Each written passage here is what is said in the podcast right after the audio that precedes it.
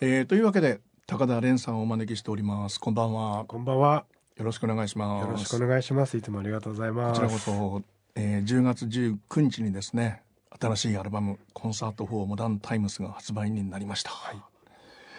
あのー、まあ、いきなりなんですがあの細野晴臣さんのですね、はい、えー、推薦のコピーというのがありまして、はい、これがいいコピーだったんですね、うんうんうんえー、建物のモダニズムが高田蓮の文学性を引き出した。名演奏家の奥に芽生えていた静筆なコンチェルトが聴ける、うん、いいコピーですね。そうですね。恐れ多いですね。恐れ多い。でもまあ細野さんのあのバンドのリーダーでもあるわけですからね、うん、でこれはもうあのー、まあ建物のモダニズムというですね言葉がありましたが、はい、えー、この、えー、自由学園明日館、えー、ここで撮られた。はい。これはあのどういう経緯でそこでやるようになったんですか？そうですね。あのまあなんていうかその最初になんか今回のアルバムを作るにあたってまあなんていうかそのライブレコーディングというかなんかその実際に演奏してる場所、うん、なんていうか演奏してる風景をえー、と映像で撮るような、はい、それも含めて作品っていうような感じの、まあ、まあ、いわゆるそのライブアルバムっていうような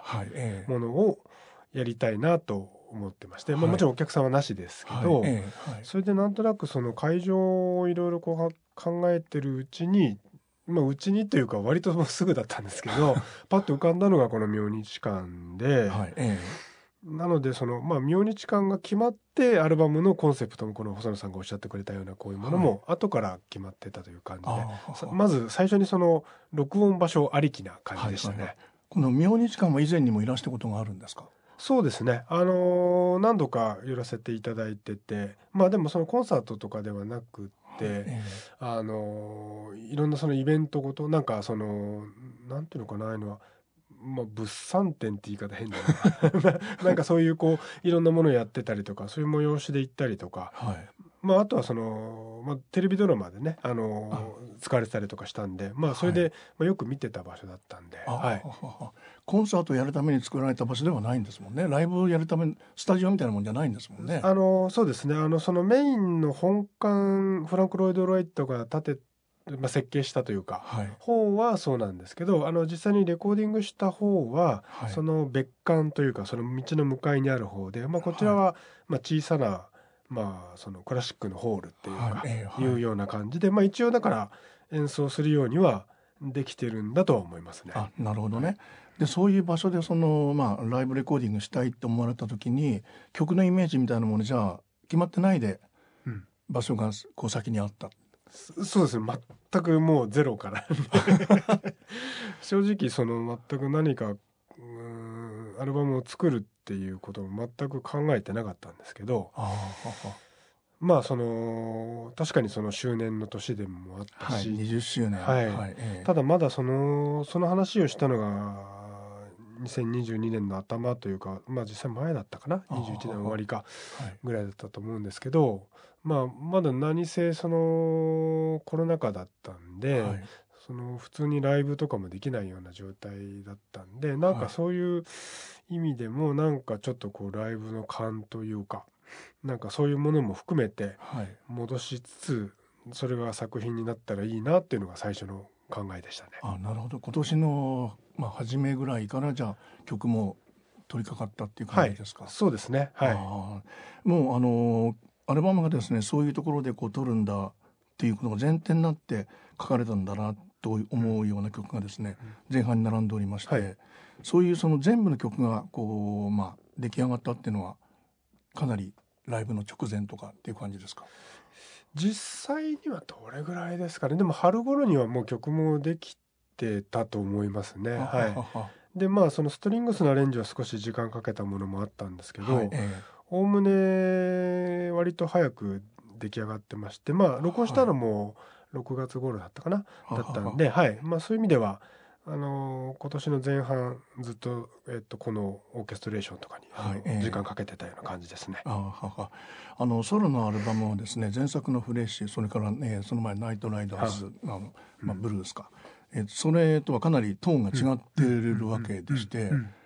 それはもう本当にこの場所がそうさせたっていう感じですか？そうですね。なんかこの場所で録音するって決まってからそのまあはたと考えてまあ結構厳粛な場所なので、はい、なんかあんまりまあそのくだらないことを歌うのも 冗談みたいな、ね、そうパロディーなしみたいな。はい。でまああとはもう一つその音響的な意味でもエレクトリックなそのサウンドっていうのがどうしてもその会場の都合上、はい、ご近所さんのなんていうかなところに音が漏れてしまったりとかするのであんまり大音量でもできなかったりとか。はいえーまあ、あるいは自分でその課したそのライブレコーディングっていうその制約上、ダビングも基本的にしないはい、基本的に全くなしでってことだったんで、はい、まあ、そうやってこういくつかの制約がある中でだんだんそのアルバムのコンセプトができてきたっていう感じですかね。あのアルバムの1曲目とですね最後はまあインストゥルメンタルで始まってインストゥルメンタルで終わってるわけですけど、はい、これもライブの曲順なんですか？いやえー、っと「インドミスト」は確かに、はい。えー、あの最初に録音しましたけども、はい。えー、全体はその曲順はちょっと実際には違ってましてはい。あの曲順はまた別にあの作りました。まあそのすごく限られた時間でのレコーディングだったので、はいはい、まあその先にインストゥルメンタルを2曲取ってそれから今度歌物へって感じでちょっとそこでマイキングとかのいろいろ違いもあったりとかして。はい、そういうのありますよね。そうなんですね。だからすごく濃密なすなんていうかな。流れ作業でありながらものすごいこう凝縮された時間っていうか、はいええ、まあ今思えばあっという間の録音だった気がしますね。あ、なるほどね。明日の館はもうこれはもう場所ですね、本当に。そうですね。あの、えー、あの会場の下見も何度か行かせていただいていて、はいえー、まあせっかくだからそのこの会場のからちゃんとこうインスパイアされて作品を作ってみたいと思ってたので、はい、あの最初にその会場下見に行った時のイメージをその場で詩を書いその場でとか帰って詩を書いて曲をつけたっていう感じですね。もうそんなに時間かかないかけないで書けたっていう感じですか？いや今回の曲はどれもまあその以前に書いてた曲も実はあるんですけどその歌詞をやっぱりこのコンセプトに合わせて書き換えたりとかしていく中で、はい。はいあのかなりそういう意味では時間は今までの作品よりは全然かかってますね。あまあレンさんはあのまあマルチプレイヤーの音楽家っていう、うん、こうまあ一つの冠がついてますけども、うん、でもこのアルバムも違う面が見えてますもんね。うんうん、そうですかね。あのもともと楽器を弾き始めた頃からなんとなくこうプレイヤー気質っていうよりもどちらかっていうとそのアレンジメントとか、はい、プロデュースとかそういうことにすごく興味があったので、はい、まあ20年目にして、まあ、ようやくその自分の作品の中でも、まあ、今までもちょいちょいそのストリングス使ったり本セクション使ったりっていうのはしてたんですけど、はい、ようやくなんかそういうトータルでもう最初からそのストリングスもある前提で曲を書いてアレンジメントもするっていうような感じの作品が作れた気がしますね。言葉っていうのはどうだったんですか？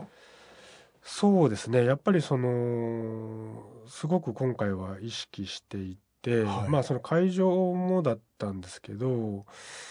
なんかこうまあそのコロナ禍ですごく時間があったので、はい、もう一度こうなんかいろいろ自分の中で考えす考え直す時間がすごくあって、はい、でそうしてるうちになんていうかだんだんこうまあ時間もあるので昔読みかけだった本とか、はい、えー、まあ、あるいは読んでたけどもう内容を忘れてしまった本とか たくさんあるので、はい、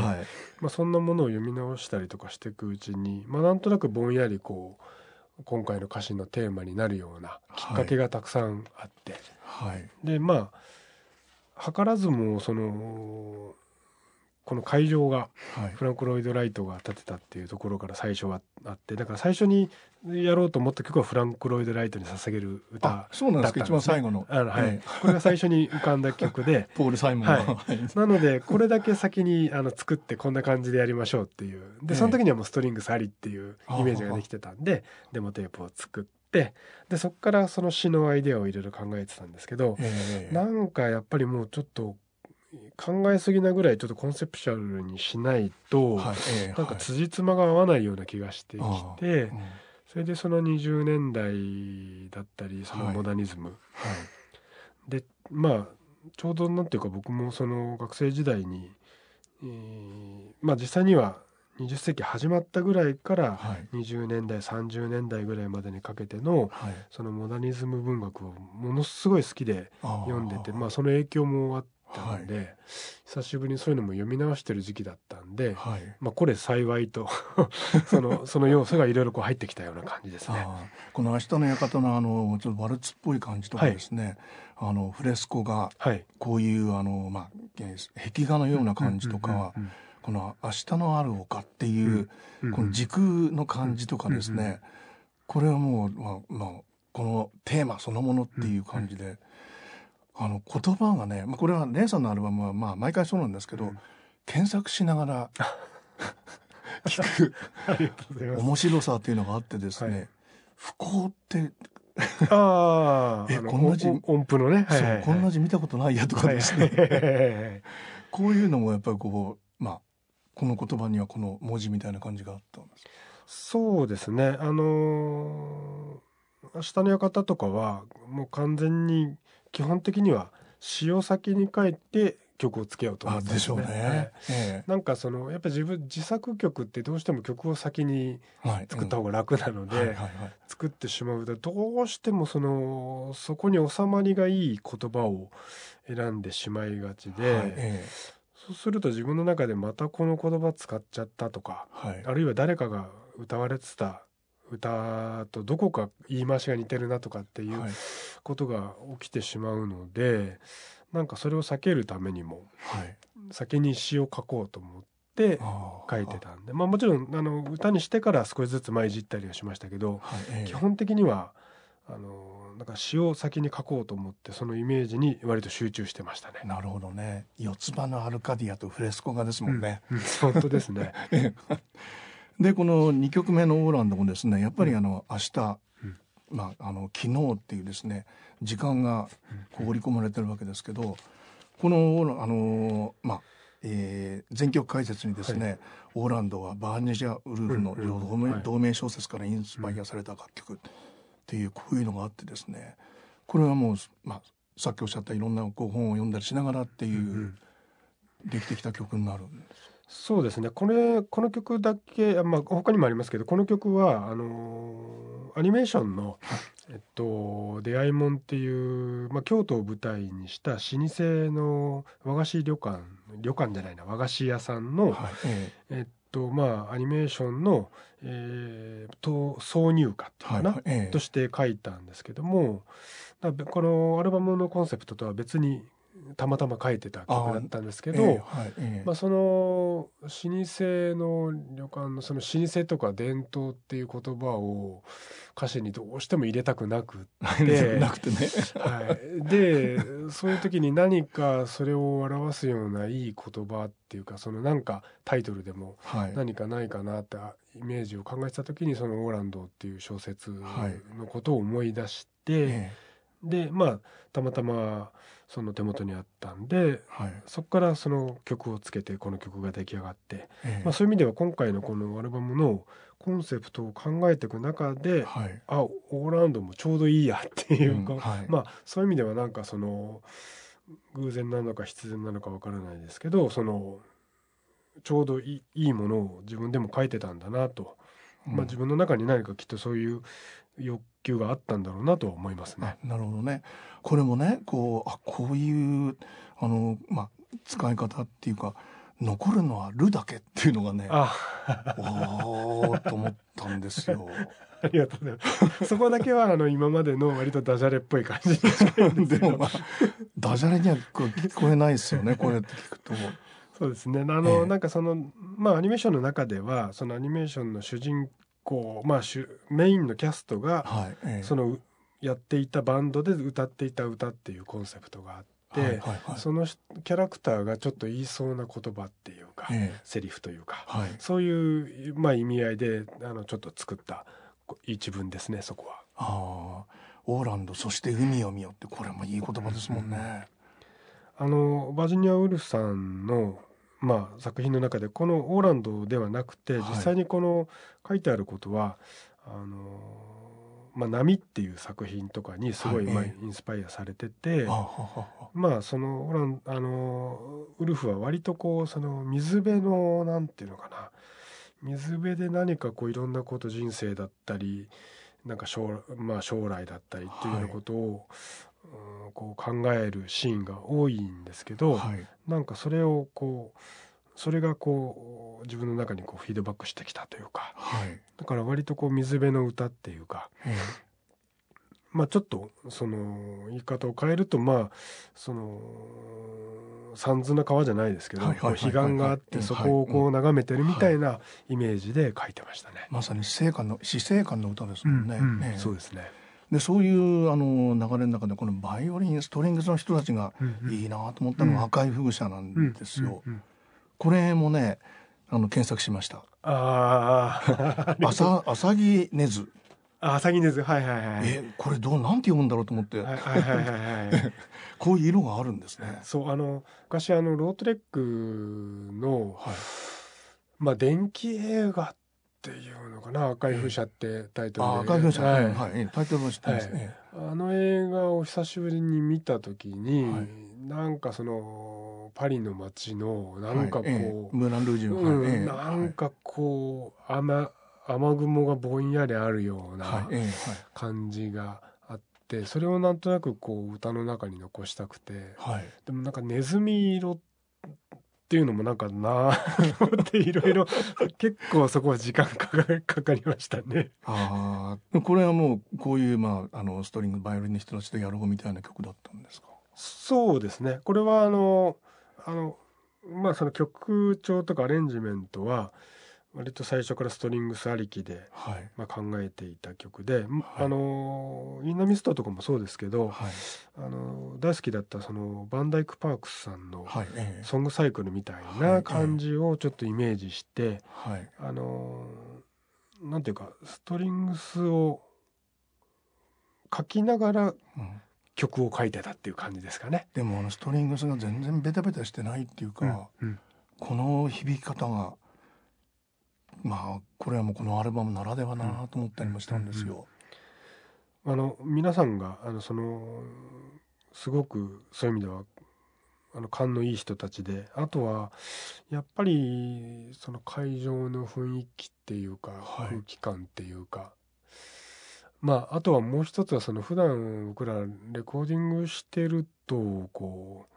う密閉されたそのレコーディングスタジオではい特にベーシックだけを取った後に例えばストリングスを別に取ってみたいのが当たり前になってしまってて、はいえ昔のそれこそ美空ひばりさんとかみたいなこう全部が一つの部屋でっていう感じではないので、えはい。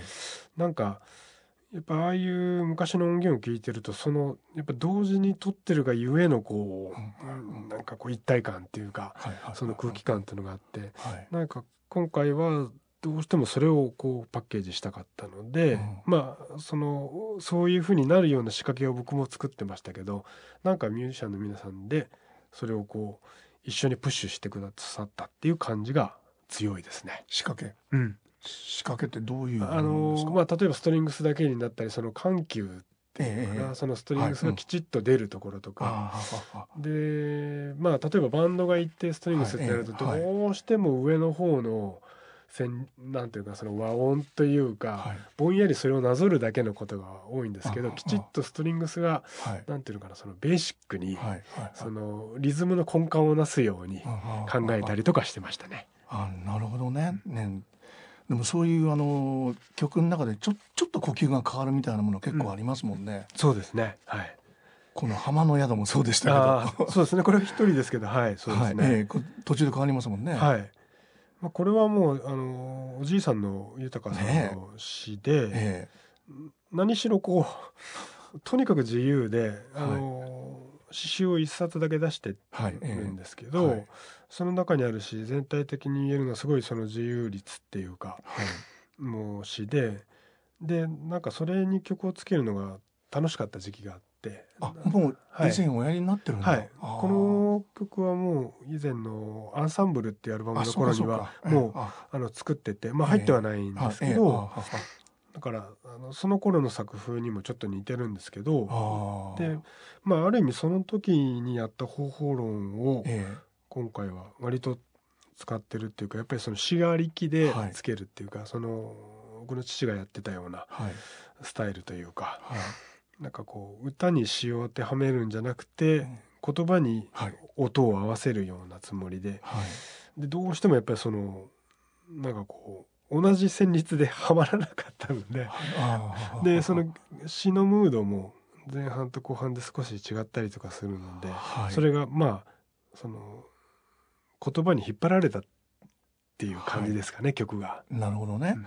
このまああのお父様のことはねいろいろお聞き聞かれたりもするでしょうし、もちろんそういうアルバムもお出しになってますけども、あのおじい様のことってあんまりこうやってまあ、うんじご自分の作品の中でうんうん。語る機会っていうのはなかったんじゃないですか？そうですかね。そのアンサンブルの時には1曲だけちょっとあのやらせていただいたんですけどあはい。あ2曲か実際には。ええ。まああの1曲は父がカバーしてたあの曲をつけた曲でしたけどでもまあその年々こうおじいさんのあのいろんなことを知るにつけはい。まあ僕は会ったことはないんですけど、はい。こう興味深いっていうかまはい。あその当たり前ですけどおじいさんがいて父親がいて僕がいるっていうなんかそういうこうなんかある種の系図を感じるというか、あのこの詩も実際には20代の頃書いてた詩なのでうん。まあおじいさんですけど若造が書いてるんですよ。ある時空を超えて。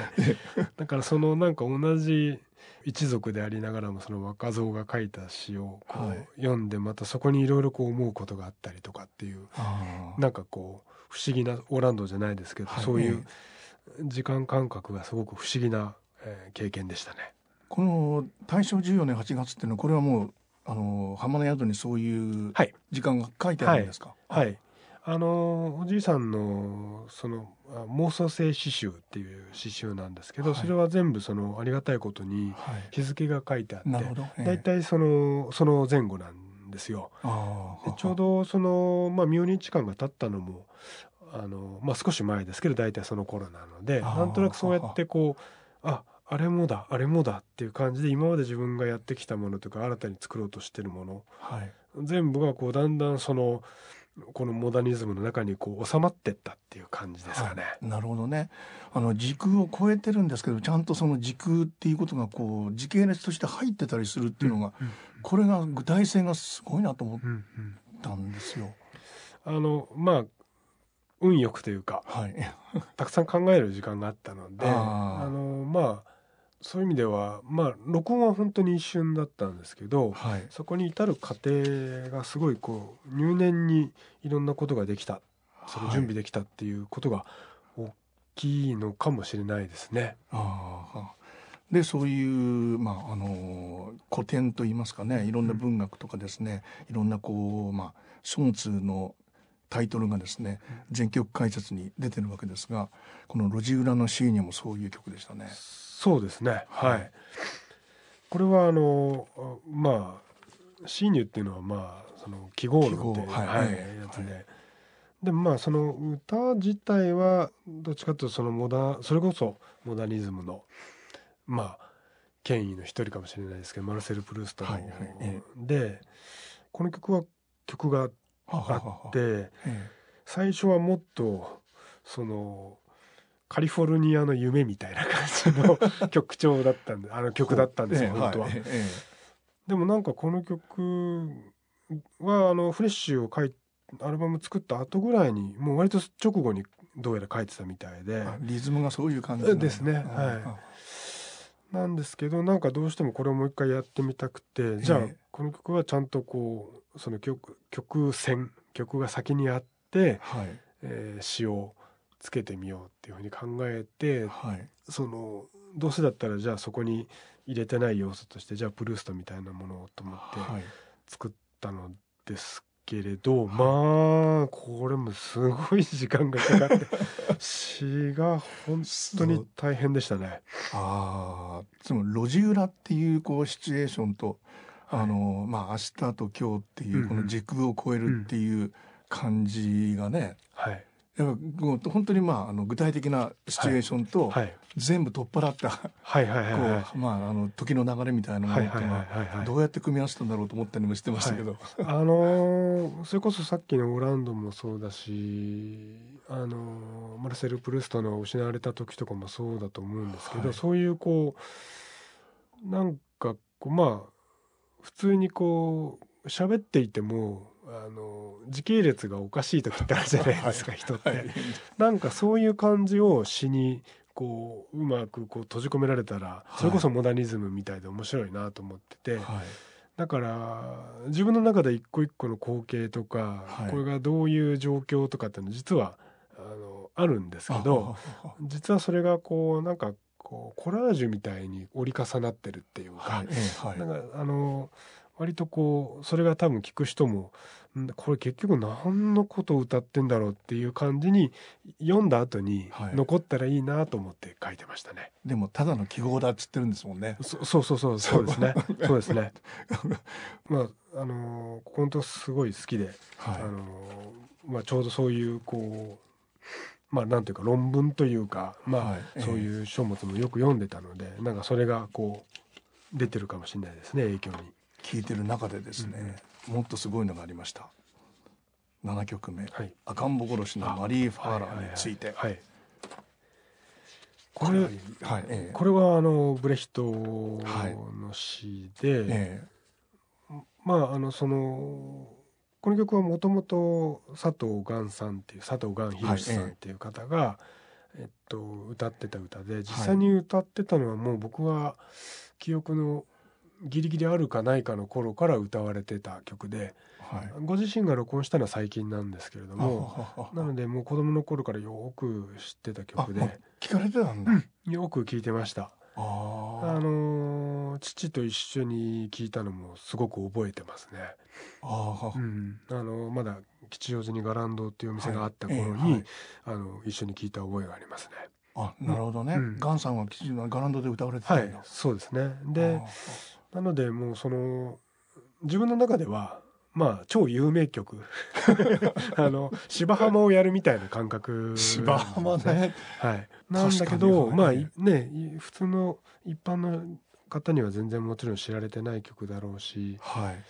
でもなんか今回そのやろうと思ったのはまあ一つはそのブレヒトのこの詩がはいまあ訴えかけてくることもなんですけどこの実際にマリファラが実際にその起こしたそのまはい。あある英治殺しのそはい。の事件とええ。その裁判があっはい。たじ時期っていうのがちょうどまあ明日館ができた時期と重なってて。だから片方でこうやってあの美しい建物が建ったりそのある意味でそのまだはい。その、未来に対してこうすごい明るいはい感情を抱抱いてたような、まあ、20年代の人たちがいてはいえでも片方ではこういうことが起きてたんだなと思うと、まあ、どうしてもそのアルバムの中には入れざるを得なかったっていう感じですかね。これもあの全曲解説で知ったんですけどあのお父様はこれ、あのご自分でカバーしようと思って、まあ迷っててしなかった、そうみたいですね。あまああの本当にさっきも言ったようにその吉祥寺界隈ではあはい、まあもう超有名曲なあそうか。なので、まあ、父がその日本、日本、えーえっと、外国史はい。の中で、はい。えっとまあ、その歌おうとしたあ日本に来た外国史の中で、まあはい。歌おうとしたのはなんとなく想像がつくんですけどただもうあの頃の高田渉はやっぱりそのだいぶ集中力もないああのなかなか本ね当に晩年も晩年ですもんね、はい。でえさすがにこの長い詩は多分本人も歌いたいって気持ちはあったと思うんですけどああ。の叶わなかったっていう方が正しいかもしれないですね。あなるほどはい。ね、面白いことにそれでまあこの曲を高田渉は歌えなかったんですけれども代わりに高田渉が歌っていた「ブラザー剣」という曲は、うんい。えその佐藤岩さんが非常に気に入って、えはい。あの父はよく生前そういうことをやったんですけどあガンさんにこの曲はじゃあおお前にやるって言って渡るからもらったんだって言ってていまだにだからはいよ歌ってますね。なるほどね。父としてはおそらくまあ普段のその父のやり方としてこれぐらいある詩をおそらく3分の1ぐらいに圧縮してはい。本来本人が作ってたらはい。歌ったと思うんですけど、はいはいはい。いかんせんやっぱりこの詩は一つのこうストーリーがあって、はい。なんていうかその一行たりとも欠かせないような物語になっていて、はい。うん。まあそこが魅力だしそこが父にとっては多分ネックだったんでしょうね。なそのなるほどうんねなるほどなるほどうん歌い歌いつうん歌いきれないんじゃないかっていうなるほどねええ不安が多分録音させなかったんだと思いますね。なるほどね。あの何パート目だ？七七八番目かこう一瞬やっぱ無音になるとかありますよね。はいはいはいはいはい。これもやっぱりかなり計算してこうまあ歌われたんでしょうし。そうですね。そのこういう楽曲でまあそのストリングスとかを入れて作る場合にあんまりこう叙情的に歌いすぎると、はい。歌ってる本人はこう気持ちよいかもしれないけど、はい。聴いてる方が冷めてしまうっていうのもああるような気がしてて、ええ。だからなるべくこう自分自身もそうだしそのストリングスのアレンジメントもなるべくこうフラットにこうそこであんまり多くを語らないようにはい。作ってたんですけど、どっか一箇所だけスパッとこうそれが消える瞬間っていうのが欲しいなと思っていて、えでこう詩の中でのことをいろいろ考えていくとやっぱりこのえするとうんっていうというところかなと思って、まあああ割と最後の方だったんですけど、はいそうしましたね。あああの三拍子っていうのもこれはいいですよね。うんそうですね。あのー本当にガンさんのまあご本人ももともと演劇畑の方なんで、まあすすごくそういう意味では意識して作ったんだと思うんですけどすごいはいこうオペラに近いっていうか言葉がすごく入ってくる、うん独特なそのラインですね。はい、あの明日の館の三拍子はこれはこうつはい。ながってるんですかね？そうですね。あのやっぱり日本語ってこうやっぱり基本的な三拍子が合いやすいなっていうのは常々思ってて。三拍子の包容力ってあるんだなと思ったんですよ。なんか言葉のその流れと三拍子っていうのもすごくこう一個こう作りやすいのとあとまあもう一つ「明日の館」もそうですけど三拍子の曲ってまあそのテンポにもよりますけどはいええ割とこうトラディショナルな曲に聞こえるっていうかあ確かに。うん。あの唱歌とかはい。にも近いような。だからそういう意味では「明日の館」の時はそういうまあある種こう本当はこここでずっと学んでいたそのかつての子供たちがこう、はい。合唱してるようなイメージで書いてたんで、はななるほどね。い、そこは通じじるものがあるかもしれないですね。なるほどね。でそのお父様がですね、まああのアルバムに入れなかった曲の後にですね。ブルースという、はい。お父様の曲が入っておりまはい。すが、はいはいはい。しかもこれもあの男も女も死んでいくんだってそいう。うそうですね。なんかそのマリファラーで終わってしまうと、はい。ここの後に入れる曲って結構難しくて。はい。でなんかちょっとやっぱりそのなんていうかこうレビューみたいな感じの部分もこうあってだから、はい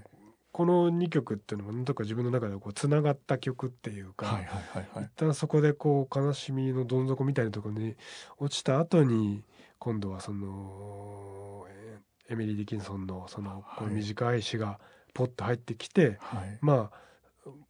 強力にその強烈に悲しい詩ではあるんですけどなんかどこかその救われる部分っていうかはい。なんかがあってだからなんとか自分の中ではこうこの2曲はこうつながった曲っていうイメージがありますね。はい、でそれを受ける登る庭園というのはですね、まあ、もう一つ丁寧に用意されているという、うん。そういう流れですね。うんそうですね。この曲はあのまああのこの曲もあのす少し前に、えー書いていた曲なんですけどこの曲はでも詩はほとんどその時書いた時からいじってなくって。ただアレンジメントはだいぶ今回用にアレンジしましたけど最初作った時はもうちょっとこうなんていうのかな。あのそれこそ三連のバラードみたいな感じで、あのもうちょっとこうソウルっぽい感じで作ってたんですけど、その時からずっと違和感があってその三連バラードのアメリカ南部っぽい。そのリズムとサウンドにどうしてもこの歌詞が全然しっくりこなくて。確かにね、ね無意な感じがないですもんね。そうなんですよ。なんかへだから自分でも気に入らなくてずっとほっといたんですけど今回この企画があったおかげでなんか救われたっていうかようやくこう形にできたっていう気がしますね。これもあの一発撮りなわけでしょ？そうですねそうですこのね緊張感はベースだけで発行から始まっていくみたいな、そうですね。なんかその引き算をやっぱりこういうレコーディングだとどうしてもしなきゃいけなくって、はい。このダビングでこうサウンドを作るってことができないので、はい。逆にどれだけ引き算していくかっていうのをやっていくうちにだんだん自分でもこう麻痺してってたんでしょうね作ってる時に。だからどれぐらい弾けるかっていうのがもうなんていうかあ弾く人のことを。そうそう。自分も歌う時のこと考えずにどんどんどんどん極限までええ。その、まあ、減量してったみたいな感あじで。なるほどね、ええ。あのデニス・ホッパーみたいな感じですね。あもうあの岸壁ギリギリでダンスする人みたいな。ええはいえでなんかなだから実際に録音するというか、まあ、リハーサルする時になって初めてえはい。歌えると思ったけど結構大変だなって思いましたね。あーこの無意の調べっていうのは、うんうん。これはこうどういうイメージだったんですか？これはですねあの実を言うとこの曲自体が実は僕のおじさんがえあの母方のおじさんがええ。京都で実はずっと、えっと、ライブハウスを昔やってたんですね。京都で実は一番古いライブハウスの一つで京都の実徳っていうえお店と一緒に始めた同じ年に始まったお店だったんですけどえもう一個なんだ。ろそのお店があのムイっていうお店で寺町にあったんですけど、まあ、そのお店はあの実際にはコーヒーハウスっていう名前でやってたのではい。ライブハウスではなかったんですけど、えまあでもあの友部正人さんとか、はい。うちの父とか、それこそガンさんとか、はい。あとゴンチチの皆さんとかがいらしてたようなお店だったんですけど、えまあ、この曲自体がそのおじさんが亡くなってしまったんですけえどはい。そのおじさんに捧げた曲でだからそのお店の名前なんですね「ムイ」っていうのは。あのだからアルバム発売の前にこのあの録音のねあの、えライブの映像がなんだか配信されましたけどもはい。それをあの見てくれたうちのいとこがすぐに気づいて、えあのうんそのおじさんに届いたよなんて話をすぐ連絡くれたぐらい。あの親戚の中では分かる話です。ね。えー今ちょ ちょっとね今涙ぐみそうになってるな。でもこの「あなたに会うその日」っていうのはねこのこのアルバムいろんなあなたが出てくるでしょ？もうあのまあおじいさんもそうですし、はいはい亡くなった、ね。あのフライドライトもそうですし、うんこの「あなたに会う」っていう、うん。これがねやっぱり最後聞きましたね。そうですね。あのもちろんだからそのおじさんに向けて最初書いた曲なんですけどなんていうかその死者を弔う心っていうか、はなんかそういうこうイメージをなんとなく持って作り始めたというかあなんていうのかなそのアフリカの大地みたいなとこあろにいて、ええはい。でまあアフリカの人たちは全然その僕らそのうん日本人だったりその西洋化したはい。現代人と多分おそらく全然違う死生観を持っていて、そういう人たちがはい。こうなんていうか奏でる無意の調べっていうようなイメージで書きましたね。なるほどね。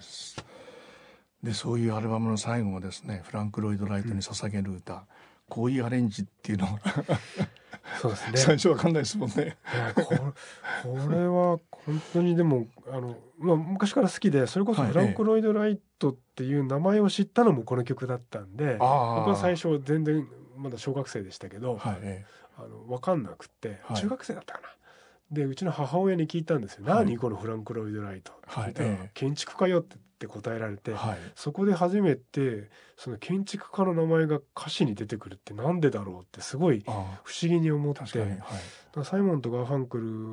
ルは中学時代ものすごく聞いたんですけど、はい。その中でもつなんでかすごいずっと好きな曲だったんですよ。ああ地味な歌なのに。そう本当に。でもあのー改めて録音してみたらまあとか譜面に書いてみたらまあ、はい。難しい曲ですごい変わってて、えまあ、ポール・サイモンらしいっていうかさらっと聴く聴ける曲に限ってポール・サイモンの曲は大体コード進行がすごく複雑だったりメロディーラインが複雑だったりしてはい。なんかあの今回そのインストの2曲ともはい。あのいつかはこういうインスト曲をかけたらいいなっていうようなあ思いもすごいあるようなあ憧れの曲でしたね2曲とも。なるほどね。まあ憧れもここで形にしてしまったっていう、でもまあそういう意味ではこう始める前には予想もしなかったところに来てしまったっていう感じはないですか？いや本当 そうですね。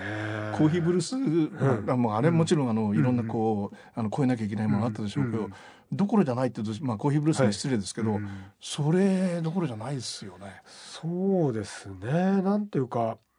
なんていうか20年間ちょっとずつなんていうかなこう覚えてったこうスキルみたいなものがはい。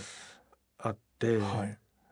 なんかそれをこうようやくこう全部を一つのこうテーブルに載せられたような感じですかね。なるほどね、うえ。ん。ーまあ、20周年が本当にこう、まあ、次へのあの新しい扉を開けたっていうことになるんでしょうか。そうですかね。もう20年後に自分が何をしてるか生きてるかも分かんないしはい。あのあれですけどでもまあそういう意味ではなんか一つのこう到達点っていうか、はい。ええ。なんかこう東京マラソンとかああいうので言えばこうい折り返し地点に来たような感じがしますね。誰も走ったところないところを走ってる人っていう感じが。改めてしました。